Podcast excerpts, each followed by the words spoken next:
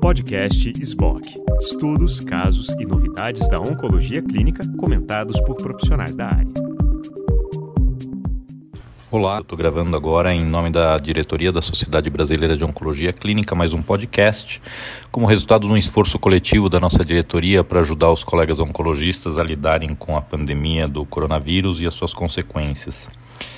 É, já houve um primeiro podcast alguns dias atrás, este vem se somar e, obviamente, com a velocidade do desenvolvimento e do conhecimento sobre o que está acontecendo, algumas diretrizes vão mudando ao longo do tempo e a gente pede que vocês acompanhem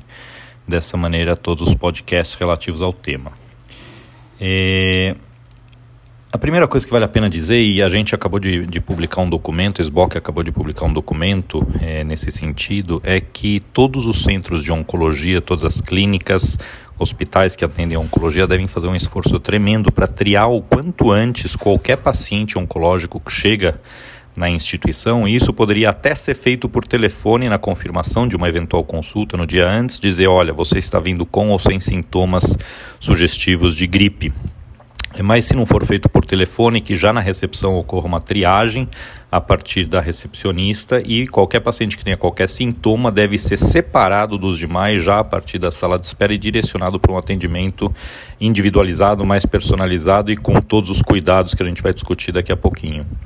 É, lembrar sempre que qualquer paciente sintomático deve ser separado o quanto antes do restante dos pacientes, tanto na sala de espera quanto nos consultórios. E uma vez que eles entrem em um consultório ou uma área de, de exame, é, esta área deverá ser é, devidamente esterilizada ou limpa após essa avaliação. É, o paciente que tiver qualquer sintoma sugestivo de quadro gripal, independente se é coronavírus ou não,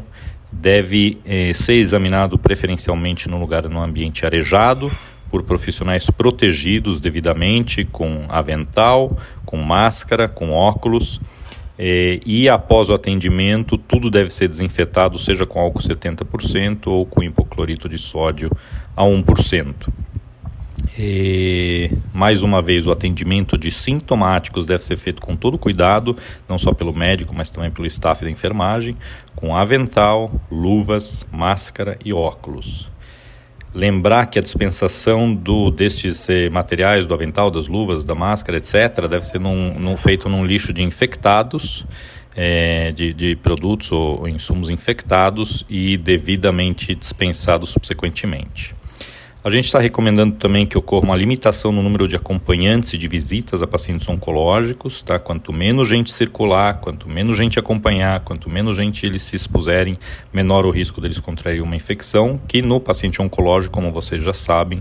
pode ter uma manifestação mais grave. Em relação aos critérios de internação de um paciente eh, com diagnóstico de câncer e com sintomas decorrentes de um quadro gripal do coronavírus ou de, outro, eh, de outra virose qualquer, os critérios de internação são iguais àqueles critérios de internação que estão sendo usados para internar pacientes com coronavírus que não têm câncer concomitante.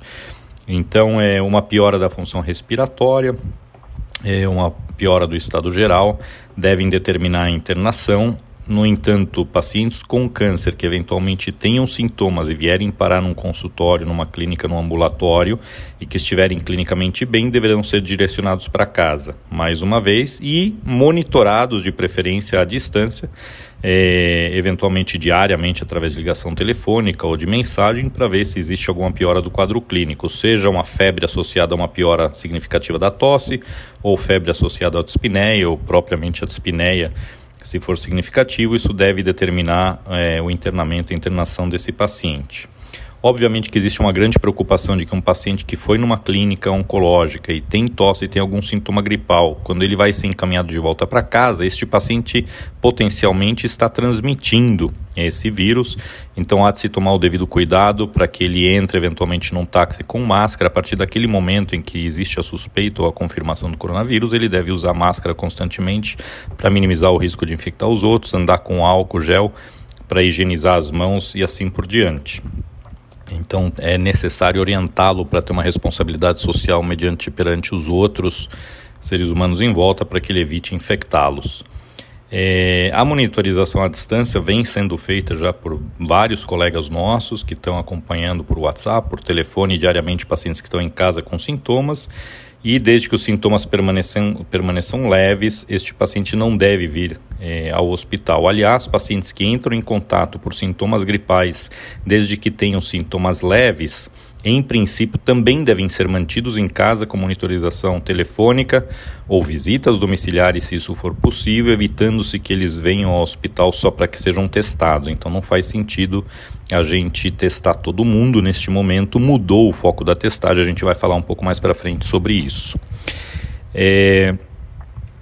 Neste momento, existe uma recomendação, inclusive da Organização Mundial de Saúde, como se descobriu que mesmo assintomáticos infectados estão transmitindo ou podem transmitir o coronavírus e não se sabe exatamente em que proporção das infecções estas são decorrentes de infecção por assintomáticos ou por sintomáticos, mas como nós, médicos, enfermeiros, etc., eh, estamos expostos, obviamente, a uma maior eh, proporção de pessoas com infecção,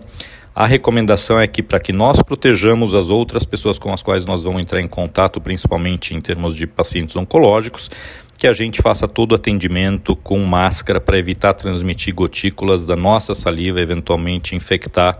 os pacientes. Não existe até o momento uma recomendação de que nós mantenhamos máscara em outros ambientes também quando a gente interage com pessoas é, que não são pacientes com câncer. É, a gente gostaria muito que cada clínica, cada hospital, cada centro oncológico otimizasse o fluxo de pacientes para separar aqueles pacientes que têm que têm sintomas daqueles pacientes que não têm sintomas, tá? E aqueles pacientes que têm sintomas, desde que eles tenham sintomas leves, devem ser mandados de volta para casa o mais rápido possível é, após a avaliação no hospital, seja com a coleta, seja sem a coleta da, da do PCR para confirmação diagnóstica. Neste momento, no Brasil, em função já da transmissão de, de pessoa para pessoa sem um histórico de viagem, sem histórico de exposição a pacientes que vieram de fora com a infecção, é, mudou o foco já do, do sistema de saúde como um todo e o foco não é mais em diagnosticar e ter exatas estatísticas quanto ao número de infecções, é, mas sim cuidar daqueles pacientes sintomáticos. Portanto, não existe a recomendação de te testar todo mundo que tem eventuais sintomas mais uma vez, isto também se aplica a pacientes oncológicos. Obviamente que aquele paciente imunossuprimido que você normalmente já pediria para vir ao centro oncológico em função de uma queixa de febre ou de outros sintomas novos, esse paciente deverá sim ser vir para ser avaliado clinicamente. Mas aquela paciente, por exemplo, que está tomando hormonioterapia adjuvante para um câncer de mama é, que não tem absolutamente nenhum outro motivo para ter uma imunossupressão e que liga com sintomatologia, essa paciente não necessariamente deve ser chamada ou trazida para é, ser examinada e testada, desde que ela esteja clinicamente bem e isso seja assegurado pelo menos por uma ligação telefônica. Lembrar que o grupo de risco maior é, para uma infecção mais grave, para uma manifestação clínica mais grave do coronavírus, são justamente pessoas acima de 65 anos, pacientes com DPOC, pacientes com asma, cardiopatas,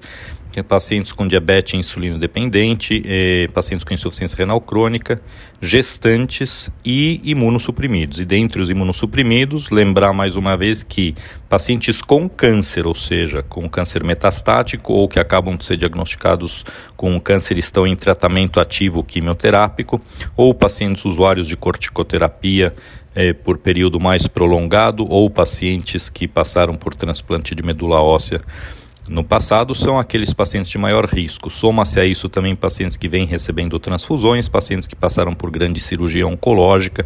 e pacientes que estão em tratamento é, radioterápico. Obviamente que a imensa maioria dos nossos pacientes, mais uma vez eu vou usar o exemplo do câncer de mama, a imensa maioria dos nossos pacientes que vão nos ligar, vão entrar em contato, são pacientes que tiveram um câncer, fizeram adjuvância, estão ou em hormonioterapia para mama ou em observação para coloretal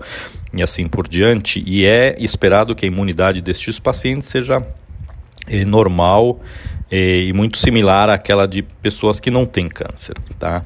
Mas de qualquer maneira, vale a pena explicar isso para os pacientes, que eles, se eles estão ou se eles não estão no grupo de risco de imunossupressão.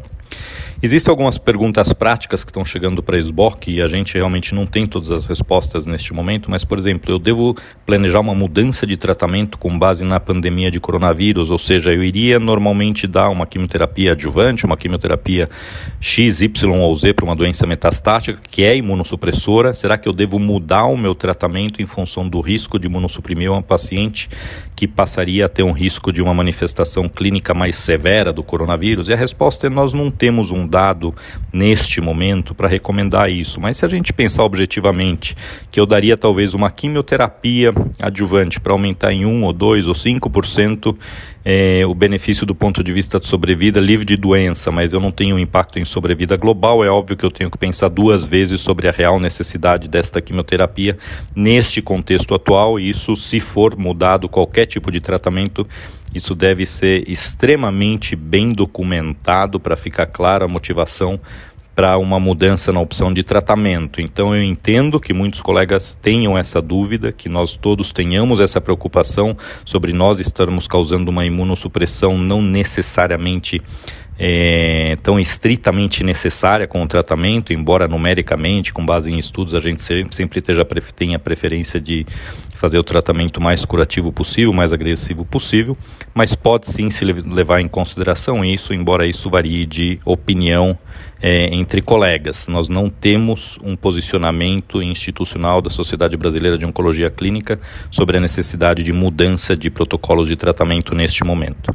Outra pergunta que está chegando em relação a imunoterápicos, pacientes em imunoterapia. Vamos lembrar que esses pacientes são um grupo de risco não pela imunoterapia, mas porque, via de regra, a imunoterapia vem sendo usada para doença metastática ou em neoadjuvância, por exemplo, em bexiga, onde os pacientes têm doença, têm um volume grande de câncer, então esses pacientes já são de risco pela própria doença neoplásica. Nós não sabemos o impacto da imunoterapia moderna, e aqui eu estou falando de é, inibidores de CTLA4, inibidores de PDL1. Nós não sabemos o impacto da utilização dessas medicações na evolução de um quadro de, de infecção de coronavírus. É, da mesma maneira, em relação a inibidores de CDK que causam é, neutropenia, nós não sabemos o impacto disso na população de pacientes que eventualmente vá é, pegar uma infecção com inibidores de CDK, é, com, com o coronavírus.